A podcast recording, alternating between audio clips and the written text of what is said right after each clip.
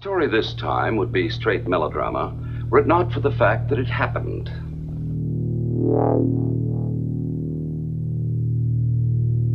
Les doy la bienvenida a la ciudad de Sarov durante la Guerra Fría, hogar no solo de una base nuclear, sino también de un horror amorfo.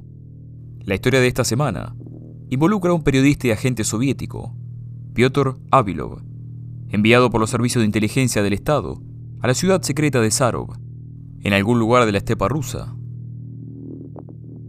En 1955 fue encargado con la misión de recopilar información sobre los hechos concernientes a la leyenda del acechador nocturno.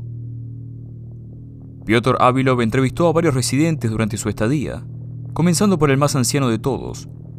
Fyodor Filipovich era dueño de la farmacia del pueblo. Había oído de su abuela una profecía de la tribu Mansi sobre alguien convertido en algo por un fuego tóxico. Corrían rumores de que durante una noche al año, la séptima de la fiesta de San Bartolomé, una criatura apodada por los locales como el acechador nocturno, pasaba por el centro de la ciudad.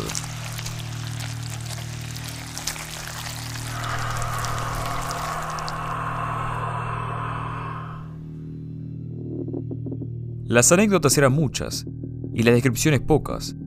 Algún pariente o amigo conocía siempre a alguien que había perecido bajo las garras o tentáculos del acechador, pues nadie sabía cómo lucía. Las puertas y ventanas eran trabadas con anticipación, antes de caer la noche, ya que siquiera posar la mirada sobre la criatura podría traer locura y demencia. A partir de sus reportes, Piotr presentó tres relatos categorizados en encuentros cercanos del primer, segundo y tercer tipo. Así escribió.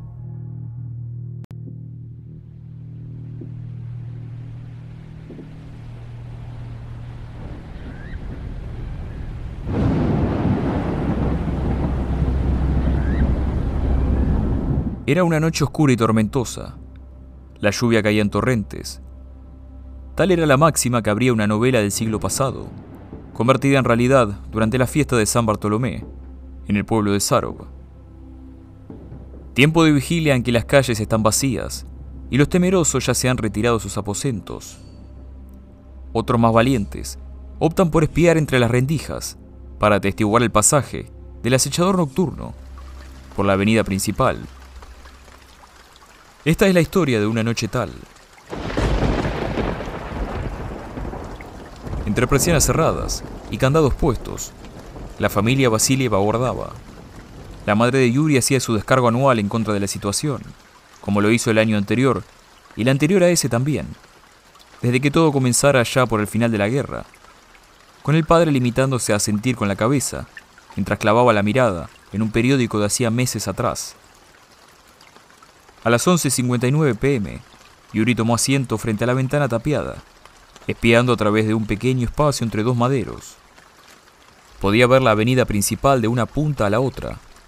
Los únicos sonidos provenían de la garganta de alguien, rezando dentro del monasterio.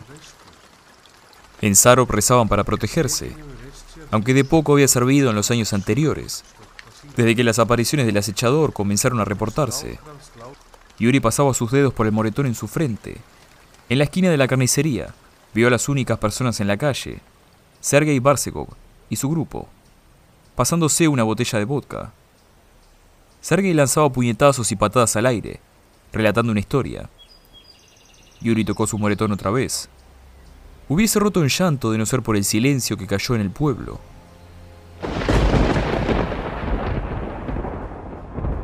Más allá de la última casa allí a lo lejos, donde el bosque de Saro comenzaba, los pájaros habían acallado su canturreo. La hora estaba cerca. Uno de los muchachos dejó caer la botella de vidrio al suelo, haciéndola estallar. Sergei le dio un golpe en la cabeza. Infló el pecho, dijo unas palabras y avanzó hacia el bosque. Las sombras de la arboleda lo devoraron. Nadie oyó ni siquiera un grito.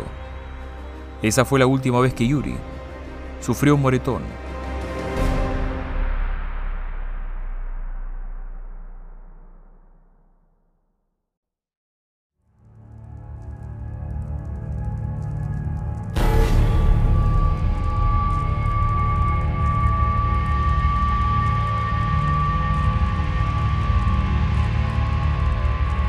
Mientras todos habían pasado la tarde protegiendo sus casas, bendiciéndolas, y cualquier cosa que los dejara dormir en paz e ignorar la presencia del engendro, el padre Morozov había juntado su hábito, su Biblia y su crucifijo predilecto de madera, colocándolos de manera prolija en un balde de metal. Roció todo con alcohol puro que había conseguido en la farmacia del señor Filipovich, prendió un fósforo y lo arrojó adentro. Observó, a oscuras, iluminado el rostro ojeroso por las llamas. Las aves ya no cantaban. Alguien rezaba dentro del monasterio. Había oído el sonido de un cristal romperse. Este pueblo no tiene remedio, pensó. Las primeras campanadas marcaron la medianoche. Cuando el fuego se consumió, se acercó a la ventana descubierta que daba a la avenida principal. Los días del seminario parecían lejanos. La responsabilidad de guiar a la gente del pueblo, cada vez de menor importancia. Pero ya no era momento de pensar en eso. Tenía cosas más importantes que hacer. Aguzó la mirada a través del cristal, la expresión de concentración en su rostro, trastocada en una máscara de horror. Al caer al suelo, lo vio pasar, el acechador nocturno. Las historias eran reales. Había dejado su marca en la tierra al arrastrarse. Ese fue su primer y último año en el pueblo. Morozov fue enviado a una institución mental, en Moscú, donde pasó el resto de su vida.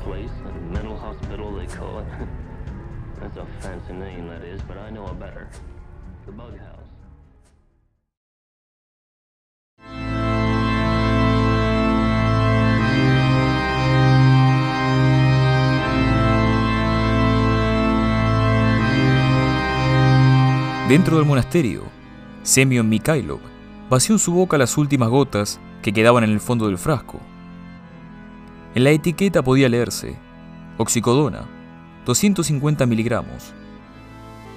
Años después del accidente de filtración en la planta, el dolor aún seguía ahí en su vientre bajo. Ellos querían todo rápido, más rápido que los americanos, y ese había sido el resultado.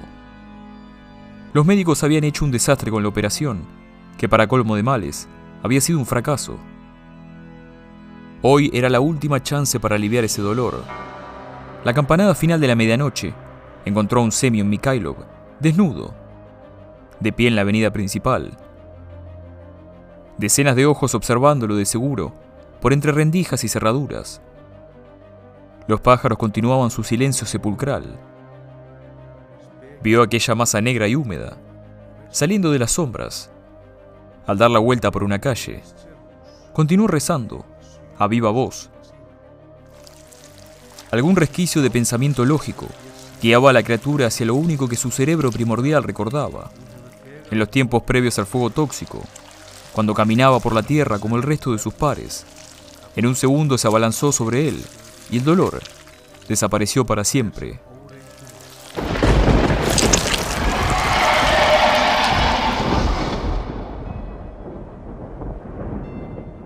Esa fue la séptima noche de la fiesta de San Bartolomé, la última vez que alguien vio al acechador nocturno. Dulces sueños.